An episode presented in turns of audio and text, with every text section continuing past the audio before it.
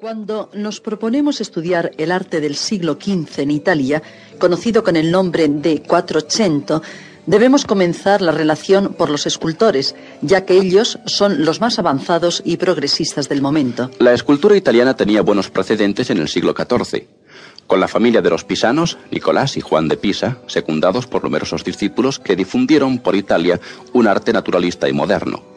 Pero es en el siglo XV cuando la escultura recibe el definitivo espaldarazo que la hace encumbrarse a la cabeza de las expresiones plásticas. En un siglo, los florentinos revolucionan totalmente la escultura, dominando todas las técnicas y estilos. Los materiales más empleados son el mármol y el bronce, pero también se utiliza el barro vidriado con gran eficacia. El primer capítulo de la escultura florentina comienza con el certamen que se celebra en Florencia para decorar las puertas del baptisterio. Desde mediados del siglo XIV tenía dos puertas decoradas en bronce por Andrea Pisano, pero era necesario decorar otras dos puertas para lo que se abre un concurso público en 1401. Los artistas más significados son Brunelleschi, al que vamos a ver luego con mayor éxito en arquitectura, y Lorenzo Ghiberti, un joven de 20 años que había hecho su oficio en un taller de orfebres de la ciudad de Larno. El tema que fue impuesto a los concursantes era el sacrificio de Isaac, y las normas para su ejecución debían ser muy estrictas porque las dos obras se parecen bastante. Por fortuna conservamos los proyectos de los dos concursantes y podemos contemplar en ellos la maestría de ambos artistas e incluso el mayor dominio y gusto por las formas clásicas que muestra Brunelleschi. El tribunal juzga más hermoso el trabajo de Ghiberti y le concede la obra. Tarda más de 20 años, hasta 1424, en terminar una puerta, y una vez terminada, se le adjudica la realización de la otra, en la que emplea casi otros 20 años. La primera puerta está consagrada a la vida de Jesús en compartimentos pequeños, cuadrilobulados, que todavía se ciñen a los gustos pisanos, pero en la segunda adopta novedades fundamentales. Reduce el número de compartimentos, con lo que se amplía considerablemente la superficie de cada uno de estos que dedica a escenas del Antiguo Testamento.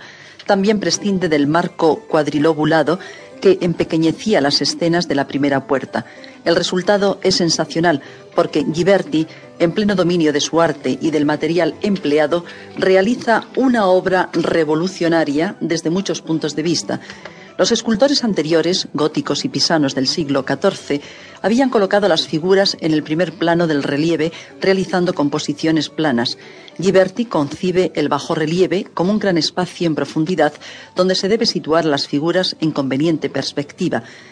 El estudio exhaustivo de la perspectiva es una de las características de Quattrocento florentino, como vamos a ver tanto en escultura como en pintura.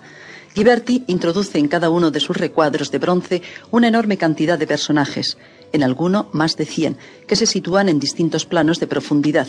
Muchos de los paisajes que sirven de fondo al bajo relieve son arquitecturas clásicas, tal como vamos a ver en la pintura, porque las columnas y los dinteles son los mejores instrumentos para conducir la vista del espectador hacia el ilusionismo de la profundidad. Ghiberti escribe algunas páginas sobre teoría artística y declara que, observando las leyes de la óptica, ha llegado a darles una apariencia de realidad a las figuras que a veces vistas de lejos parecen de bulto redondo. No es Ghiberti solo un artesano práctico, sino que se interesa por el estudio teórico de la escultura y por la contemplación de las obras clásicas. Este descubrimiento del relieve en profundidad quizá esté inspirado en las obras romanas que lo poseían. De cualquier forma, Ghiberti compone cuidadosamente sus obras y por eso tarda un tiempo tan enorme en concluirlas. Pensemos que las dos obras de Baptisterio de Florencia consumen 40 años, es decir, toda la vida activa de Ghiberti. Estas puertas son el comienzo de la escultura cuatrocentista florentina.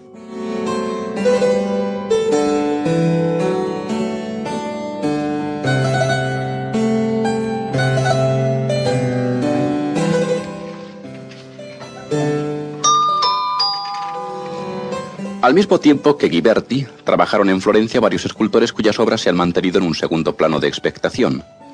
En 1410-1414, un artista llamado Nanni di Banco talla las cuatro imágenes conocidas como los cuatro coronati, que se hallan en una de las hornacinas exteriores de la iglesia de Or Saint Michel.